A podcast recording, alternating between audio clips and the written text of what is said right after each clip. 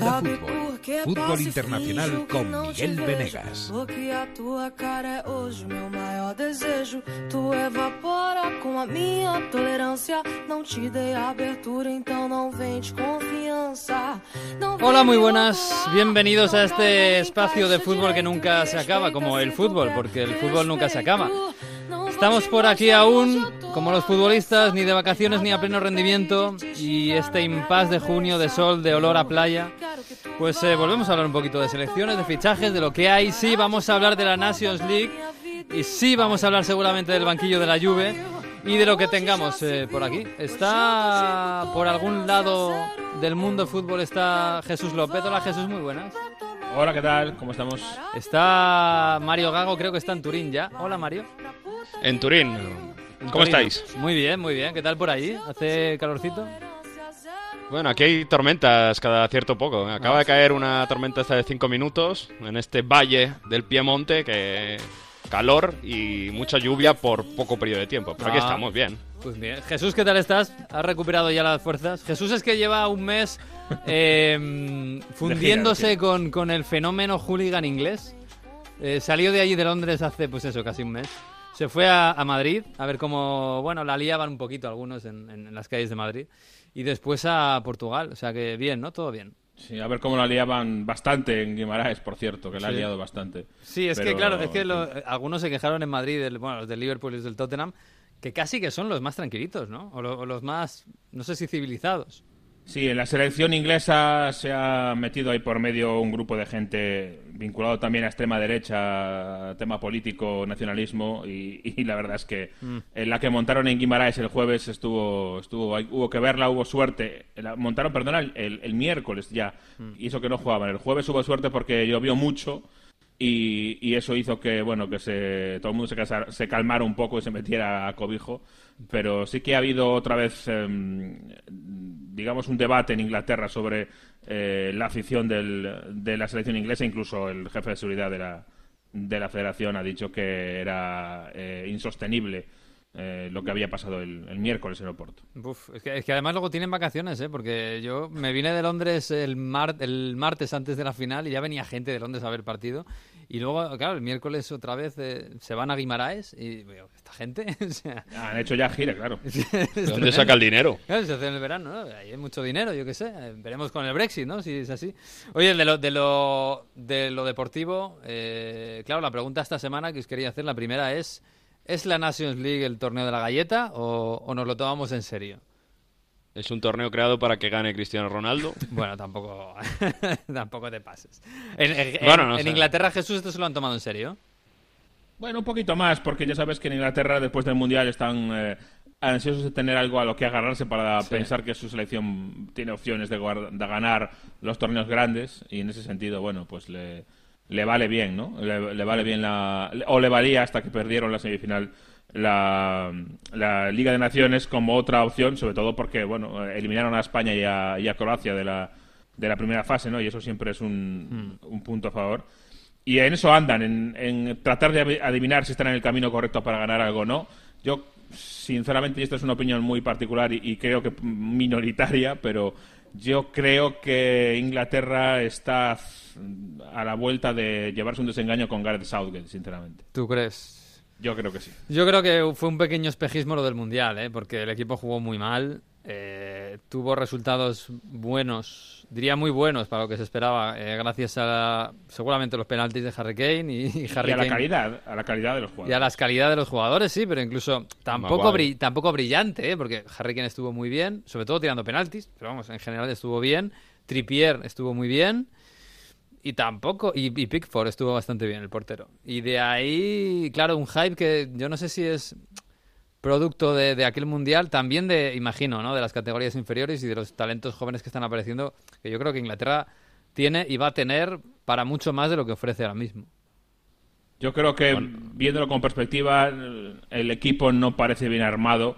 Eh, aquel famoso esquema tan raro de tres centrales y, y casi sin mediocampistas que se sacó de la manga Southgate en, en el Mundial ya lo ha abandonado. Eh, yo entiendo que lo haya hecho, pero no ha encontrado todavía otra forma para, para este equipo. Que es verdad que para mí tiene el problema del centro del campo, es donde yo creo que le faltan cosas, eh, pero ten- va a tener que apostar pues por Eric Dyer, por Henderson, los dos eh, los dos finalistas de, de la Champions League, aunque no en, en el puesto estelar que tenían antes sus equipos, han bajado un poco, pero bueno, eh, ahí están los dos. Hay otros jóvenes, eh, eh, tenía el problema de Loftus Cheek que, que se ha lesionado, pero Sí. yo creo que tiene que buscar algo, construir algo por ahí que de momento yo no veo que este se esté construyendo. Sí, quizás Foden, ahora que juega con Guardiola, juega de volante, a lo mejor se acaba consolidando ahí como un centrocampista, pero bueno, tampoco va a ser un, un pivote, desde luego, ¿no? Pero Sí, pero ese es el problema, yo creo, un poco de- del, del esquema del Mundial, que jugabas con Dele Alli y con Lingard eh, ahí en la zona de, de- de centrocampistas, de interiores, y claro, es que no son centrocampistas. Mm, No, no lo acabo de ver. Ah, pero que aún así han ganado a España y a Croacia en la fase de grupos de la National League, ¿eh? O sea, quiero decir... sí, es verdad. Han llegado a la fase final por algo también, ¿eh? Sí, pero bueno, fíjate que les ha eliminado. Por... Yo no sé si. Claro, te preguntaba si en Inglaterra se han tomado muy en serio la Nations League. En Portugal, que es donde ha sido, donde han ganado, eh, has estado allí. Esto se lo han. Claro, yo veía, me fijaba ayer mucho en la celebración. Si era una celebración de título de verdad o era una celebración de. No sé, de Supercopa de Europa o algo así.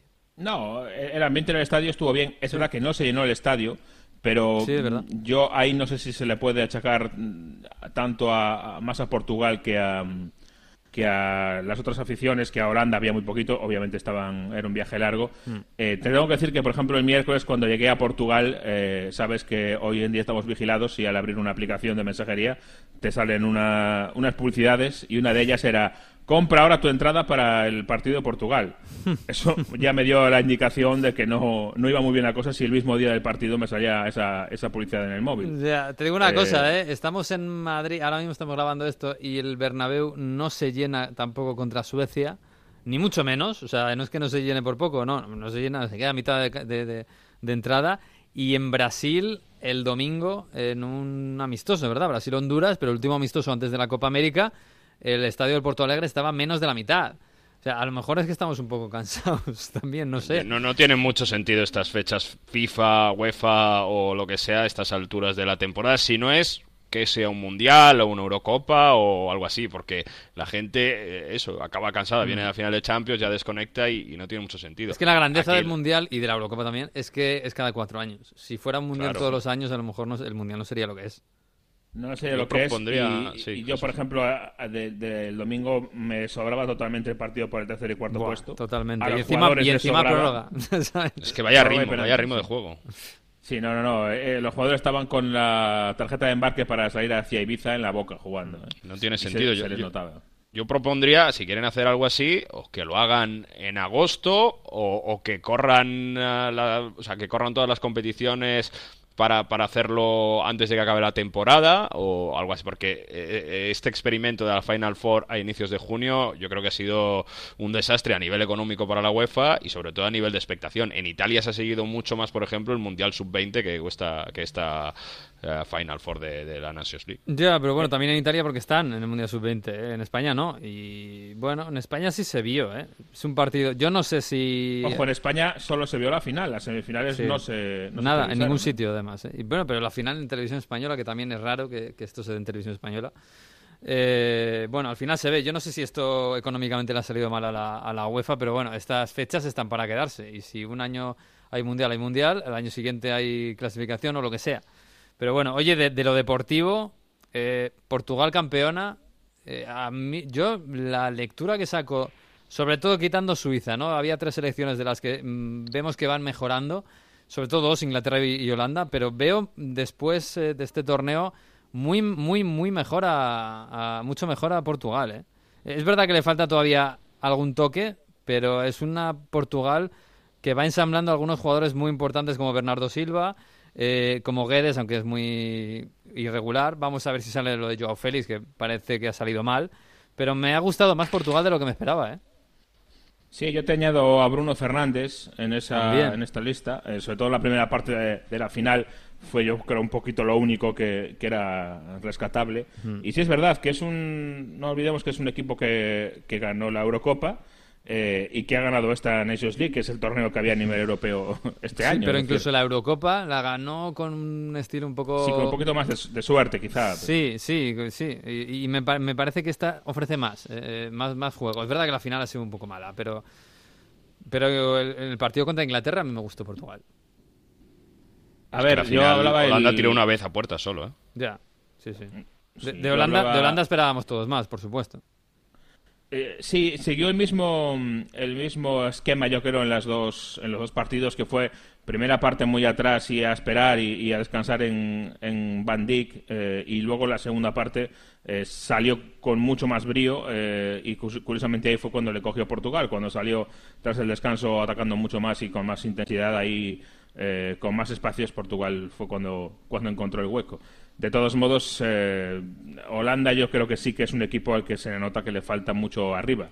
eh, que tiene muy buen muy buena defensa y centro del campo, eh, muy buen portero, pero, pero en ataque, curiosamente siendo Holanda, eh, es donde echa mucho de menos algo más de dinamita. Sí, quizás un 9 sobre todo. ¿eh? Lo más así es Luke de Jong, que no ha jugado y que es el máximo goleador de la Eredivisie, pero bueno, que tampoco es un jugador que, que- que vaya a ser ningún crack en ningún momento.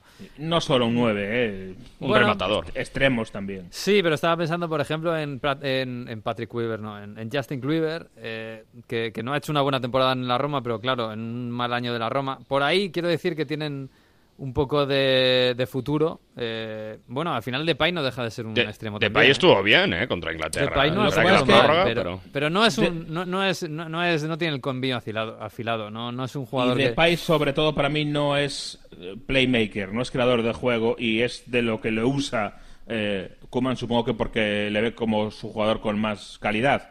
Pero no es ese tipo de jugador. Yo creo que Depay se pierde un poco si tiene que, que liderar, que llevar el timón en el, en, el, en el ataque. Yo creo que es mucho mejor si lo pones a un costado y desborda y su disparo desde lejos. Mm. Por ahí es donde más peligro hace. Eh, No, no, no acabo de ver. yo eh, tampoco ese- en, el, en el Lyon lo ha hecho bien pero a rachas eh, de, de nueve y muchas veces le han quitado de nueve y yo- ya a mí me sigue convenciendo más de extremo y me parece que le falta eh, un 9 a, a Holanda yo para cerrar el tema de Holanda, me gustaría, o sea, es verdad que eh, Holanda no jugó nada bien, pero yo creo que en este contexto es que es difícil eh, evaluarla, porque jugó con un ritmo tan lento y de verdad que era tan desesperante la primera parte, fue tan mala la final, que es complicado que jugadores que yo creo que son determinantes a cambio de ritmo cuando van rápidos, el- yo que sé, el propio Van de Beek que cuando salió de Jong, que cu- cuando les hemos visto bien este año en Europa, cuando el Ajax jugaba a una velocidad más que la Juventus, por ejemplo, cuando van andando o cuando no andando, Claro. pero a un ritmo bajo es muy complicado, pero yo creo que el equipo, o sea, si juegan a un ritmo tan rápido no necesitan a un matador arriba, porque al final las ocasiones salen solas, es decir, el Ajax tenía Tadic, que es un tipo que en el- Inglaterra no marcó ningún gol casi y en, y en el Ajax Bueno. ha estado marcando goles. No le hacía tan mal tampoco Tadic, ¿eh? No, era un, a mí era un futbolista que me gustaba. sí no sí Sin Tadic lo ser un figurón, a mí me gustaba. Sí, sí, Tadic lo ha hecho muy bien precisamente haciendo un poco de Depay. Pero es verdad que eh, lo que hay que achacarle a Holanda, yo creo, en esta Nations League, más que el juego incluso es la actitud. Porque es verdad que todos Claro, esperábamos al Ajax, ¿no? Y, y, y Koeman no es el Ajax. Y, y por ahí, pues bueno, jugadores como De Jong, que lo hizo muy bien en la semifinal, pues en la final eh, no brilló porque apareció muy poco. Eh, Vignaldum, que es un jugador, un llegador, pues no llegó en ningún momento. Eh, De Ron. de Ron, eh, perdido. Luego cuando salió Van de Beek, yo creo que en los dos partidos Van de Beek ha estado mejor que de Ron. Pero bueno, vamos a ver cómo, cómo, cómo sigue esto, porque Holanda en los, eh, en, los sub-17, sub-19 lo ha hecho muy bien. O sea, que lo que viene de Holanda va a ser, va a ser mejor. Pero bueno, por cierto, sub- sub-20. eh, Mario se estado viendo el sub-20, que nos ha quedado un poco raro. Se han quedado casi todos los, eh, los favoritos por el camino. Y ahora mismo, en cuartos de final, solo queda Italia. Italia de los grandes, vamos, Italia que se va a medir a, a Ucrania. la otra semifinal es Senegal-Corea. Eh, no sé, esto es un No, accidente. Ecuador, Ecuador, Corea. Ah, Ecuador, perdón. Que Ecuador, fue Corea. Corea. Corea eliminó los penaltis, esos penaltis con el VAR que Sí. mandaron repetir un penalti, sacaron una amarilla en una cuarto de final que pasó absolutamente de todo. Eh, yo creo que la final debería ser Ecuador-Italia, sí, por jugadores con más calidad. Una Italia que mm, es verdad que, que no cuenta con grandes figuras, sí que tiene a dos grandes nombres. Uno es Splizzarri, que es portero del Milan, que llaman el nuevo Donnarumma, viene mejorando la... Pues ya sabéis, El nuevo Donnarumma es es el nuevo, que a los 20 años ya le quieren jubilar o como... el nuevo, el nuevo, la nueva estrella, pero es un portero del Milan que viene haciéndolo en las categorías inferiores mejor que, que propio Donnarumma, eso dicen. Viene del Milan también y ha sido muy determinante en partidos anteriores, grandes paradas. Bueno, está jugando bastante bien esta Italia, sabiendo qué hacen en cada momento. Tienes Camaca, delantero del Sassuolo, y sobre todo Pinamonti. ¿eh? Pinamonti es delantero del Inter. Va a jugar y- el sub-21 también, ¿no? eh, estamos, hemos estado analizando, lo preguntaba, yo creo que es el único jugador que va a jugar Mundial Sub-20 y Europeo Sub-21, pero bueno, si va a ir hasta la final, eh, quiero decir, la Sub-21 ya está concentrada en Bolonia para jugar el primer partido contra España, así que va a llegar bastante, bastante justo. Bueno, son chicos jóvenes.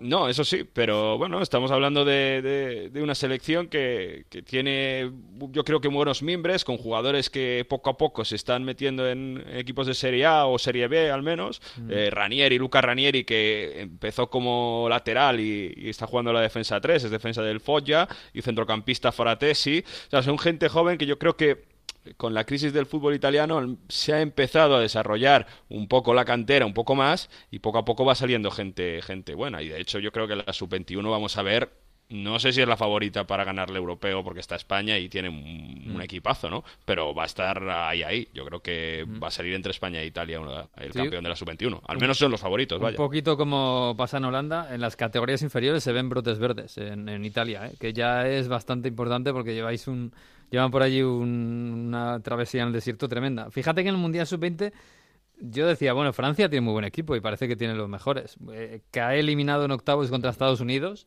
Y digo, bueno, Estados Unidos que tiene buen equipo, ¿eh? Está Tim Wea, el hijo de Wea está jugando bastante bien. Y cae en cuartos de final contra Ecuador. Eh, tus- de, de estrellas, en realidad, bueno, queda Kim, el, el delantero del, del Valencia, en Corea del Sur, que además lo ha hecho bastante bien. El otro Sí. día marcó un gol y dio una asistencia. Pero de estrellas, estrellas ya nos hemos quedado. Bueno, estrellas, a ver, que tienen 18 19 años, ¿eh? Pero de estrellas nos han quedado solo los italianos, ¿eh? Sí, Uruguay también apuntaba a bastantes También. maneras, ¿no? Con, eh, bueno, el, el delantero Núñez, luego con Escapacase, que también ha estado por aquí, por el Parma, en la última parte de la temporada, pero decías tú, ¿no? Francia que tenían físico, en la fase de grupos, es que parecía que iban a una velocidad mucho Sí. más alta que, que los demás. Estaba ahí Diaby, que era una maravilla, ¿no? Y, y al final, la Font, mira, otro portero joven que estábamos mu- muy, Otro pendientes de ¿no? él, y, y llega al segundo partido porque juega el último con la Fiorentina y luego es determinante para mal porque falla estrepitosamente en ese partido contra Estados Unidos, ¿no? Bueno, yo creo que a lo mejor a alguno le ha pesado más la presión o, o eso Vitola de ir tan tan favorito al final eh, se han desinflado. Yo esperaba quizá también alguna presencia más de, de sudamericano, ¿eh? porque al final ha llegado Ecuador que era el que menos esperaba de todo, con Argentina decía, con Uruguay, estaba por ahí Colombia también.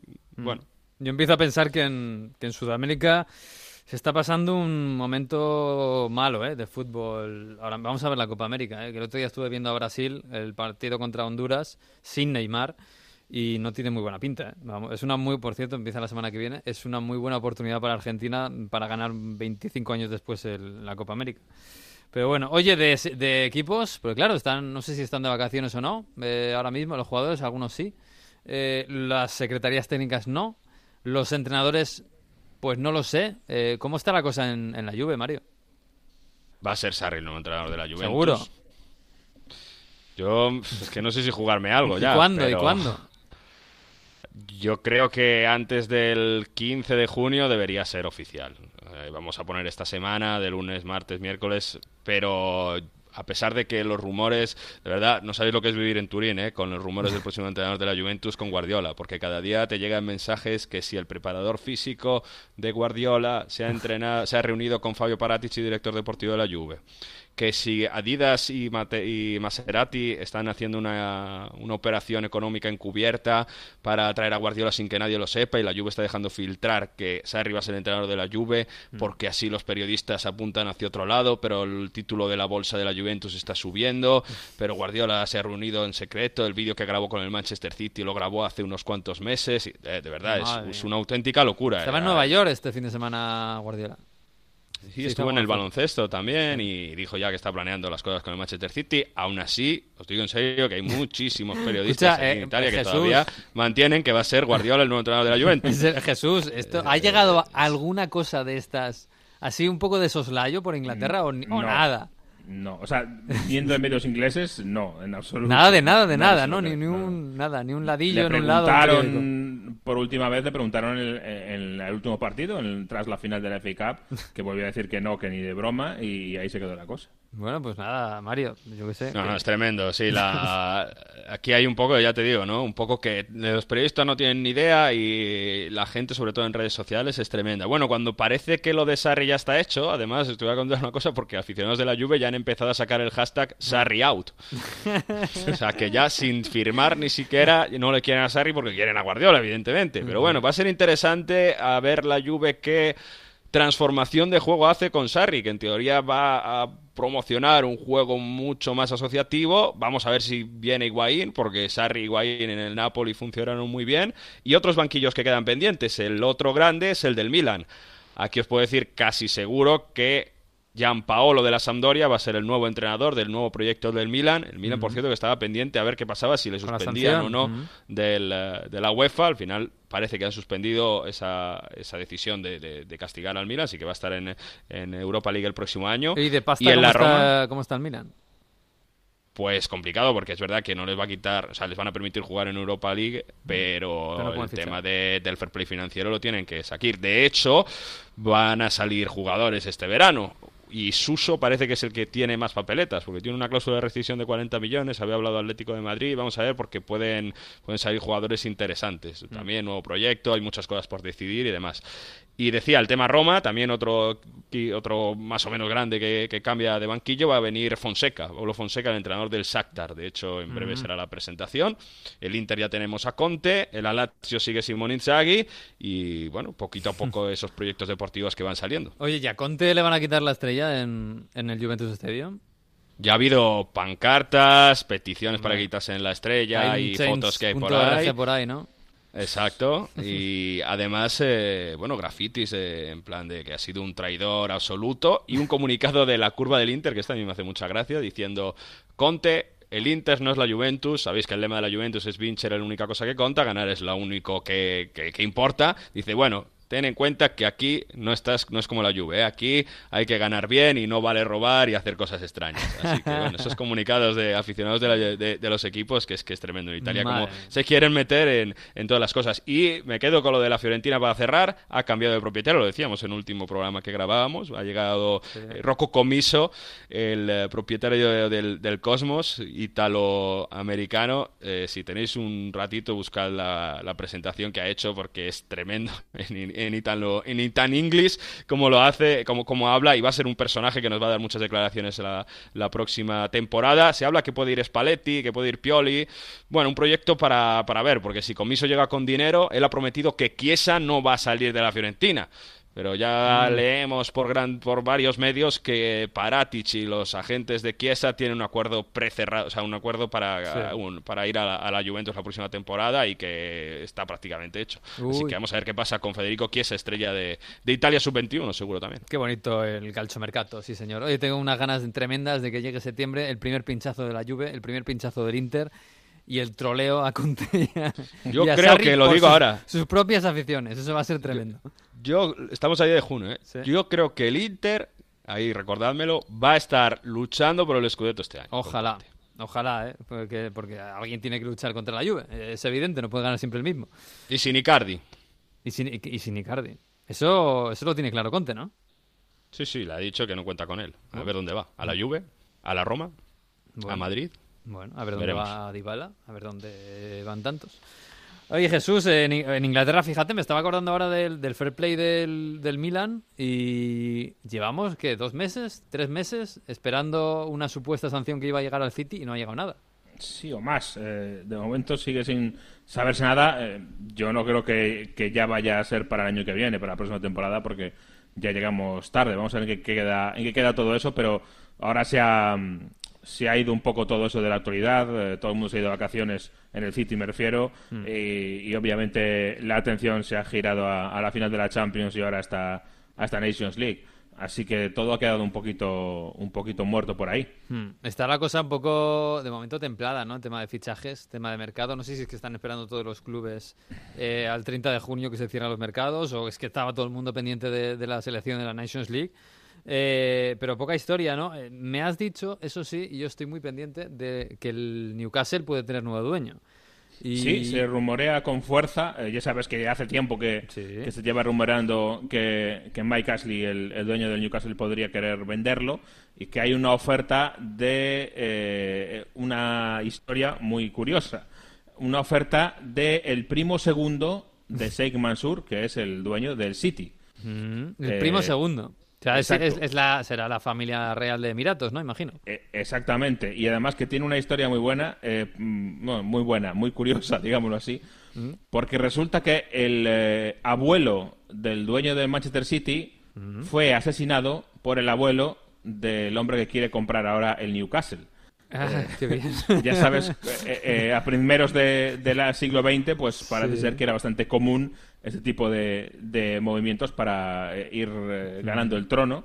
Y, eh, hay una cierta, te puedes imaginar, una cierta rivalidad en la familia. Sí, un poquito, ¿no? Rencillas de palacio. Exacto. Además es que no solo eso, sino se habla de una oferta de 350 mil, 350 millones, perdón, por el, por el Newcastle de libras.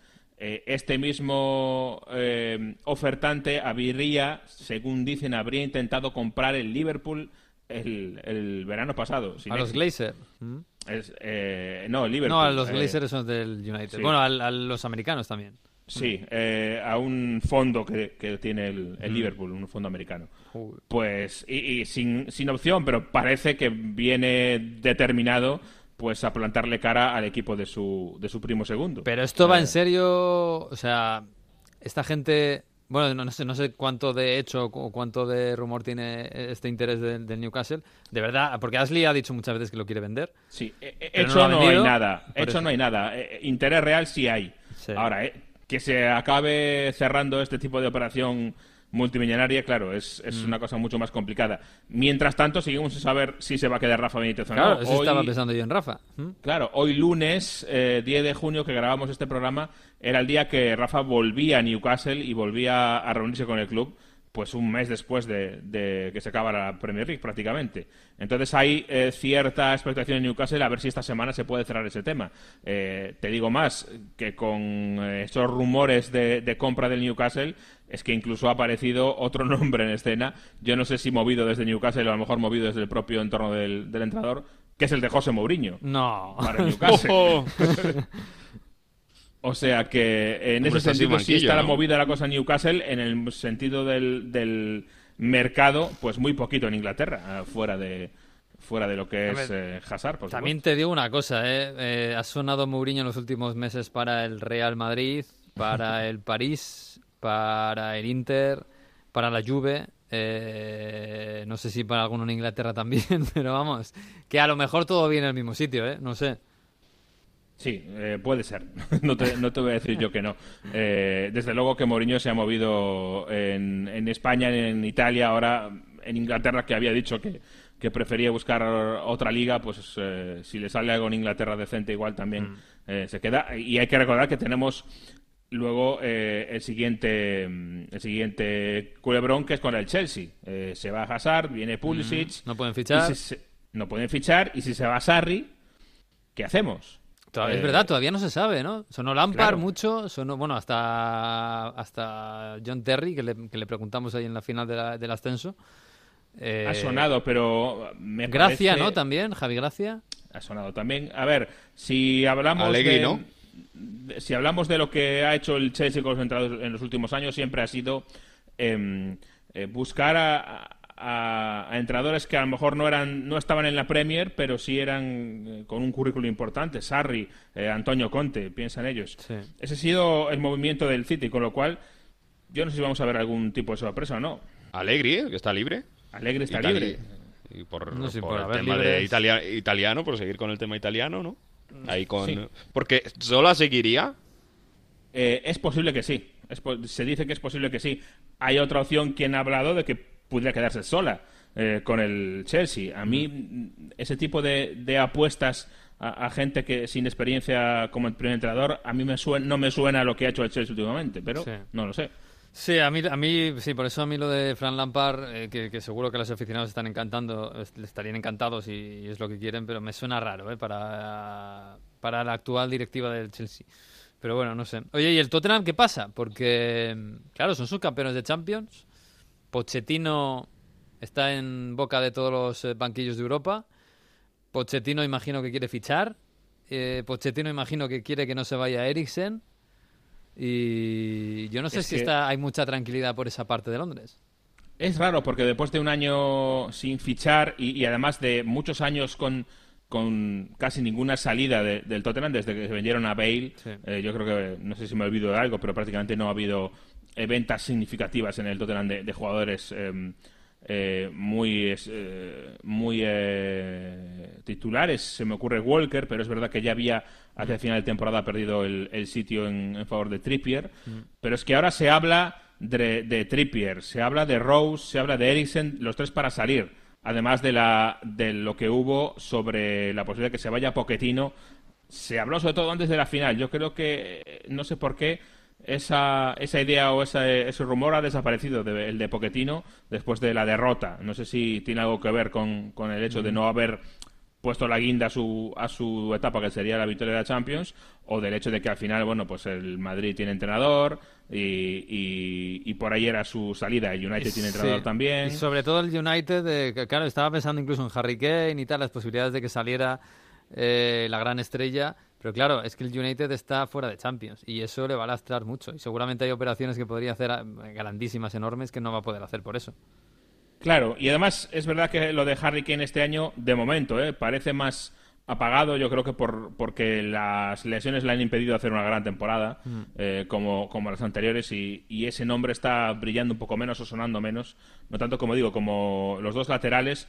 Los dos además han admitido que, que podrían buscar otro destino, igual que, que Eriksen, que eso también es novedad, que hayan hablado así jugadores del Tottenham tan abiertamente de marcharse. Mm, sí, lo de, Eriksen, lo de Eriksen ha sido aviso a navegantes. ¿eh? eso en Inglaterra tiene que oler a cuerno quemado. Sí, sí. No, no, es, es, muy llamativo porque no estamos acostumbrados a eso. Todo el mundo da un poco por hecho de que no te puedes llevar a un jugador, a nadie del Tottenham si no quiere el Tottenham porque está Daniel Levy que te lo va a impedir y, y, eso ha calado en todo el mundo. Con lo cual, que ahora los jugadores estén hablando claramente de creerse en el mejor momento del Tottenham, probablemente, eh, es, es, llamativo. Yo no sé si se avecina un cambio de, de guardia, a lo mejor un, un, pequeña, una pequeña remodelación de la plantilla por parte del, del Tottenham de, de, Pochettino. A mí me da la sensación de que Pochettino se va a quedar a hacer ese, esos cambios en la plantilla. Es que además sabes que pasa una cosa, que el City está muy consolidado, quizás un lateral izquierdo sí le podrían robar al Tottenham, pero más allá de eso no lo veo. El Liverpool está súper consolidado. Mm, yo creo que harán algunos retoques, pero no nada gordo, a no ser que se vaya alguna estrella y el Chelsea no puede fichar. Y el United está fuera de Champions. Eso, eso claro, eso en realidad es un seguro de vida para Pochettino y para Levy, para que no le quiten los, los, jugadores importantes, o para que no vayan a por ellos, que tampoco les han quitado últimamente. Sí, no va a ser fácil, es verdad que, que, no va a ser fácil. El City puede pescar algo por ahí, yo sigo pensando que el Liverpool va a hacer algún movimiento importante, me da la sensación después de, de haber ganado la Champions. Mm. Yo creo que, que se reforzará poco, pero, pero de forma llamativa me da la sensación. Medio campo, ¿no? Bueno, un central al lado de, de, todavía le cabe. Tiene opción de un central, tiene opción del medio campo. Yo creo que incluso un delantero. Eh, y soy defensor y, totalmente pro eh, Roberto Firmino, pero si me preguntas, a lo mejor un goleador tampoco le sobraba mm. al, al, Liverpool. No lo sé. Yo, por ahí Yo creo que Miguel Miguel, se te ha escapado del like porque. No, no, porque, porque por aquí ya sonó una. Pues ya sabéis que también Deli se ha, asociado mucho a la Juventus y demás, y ha ido Cristiano a decirle que tal.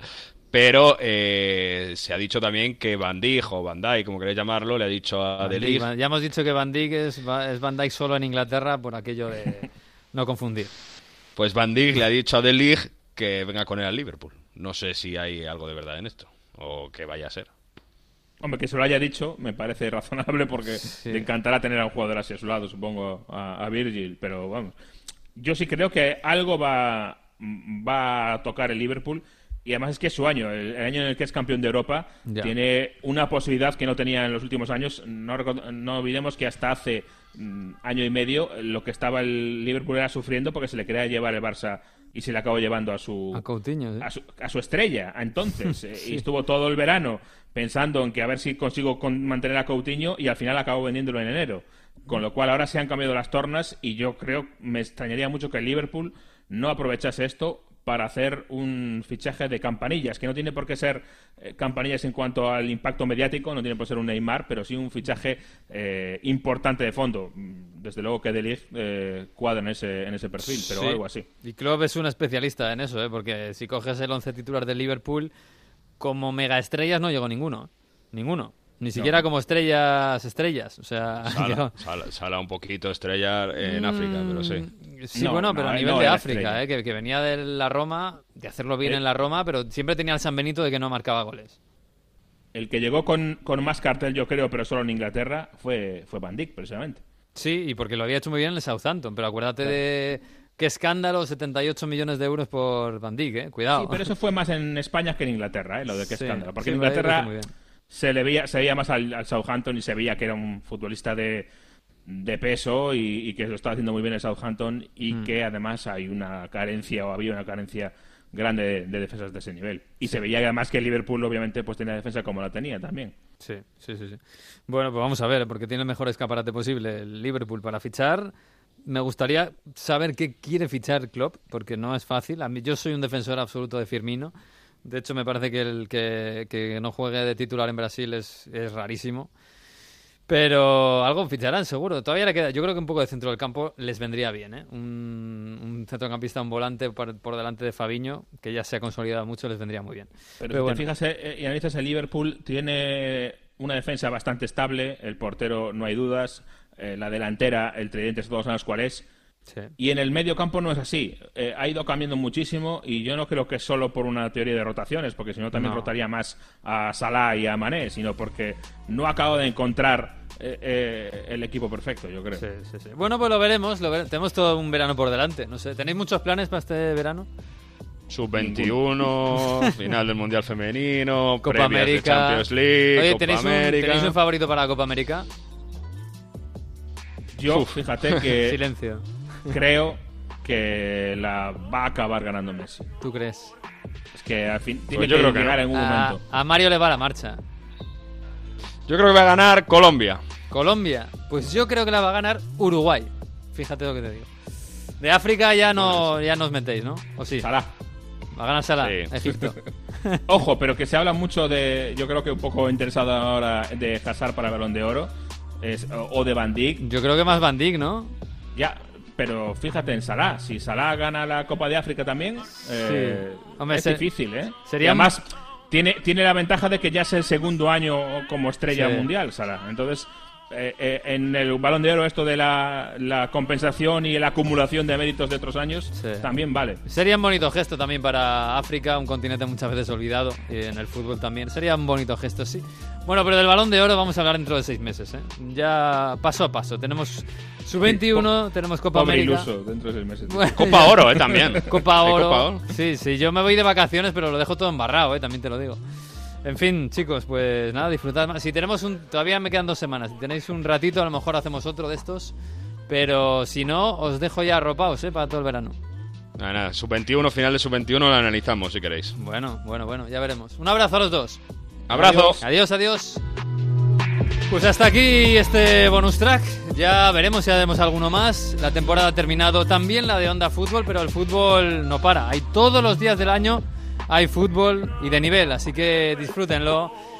Y aquí les esperamos. Adiós.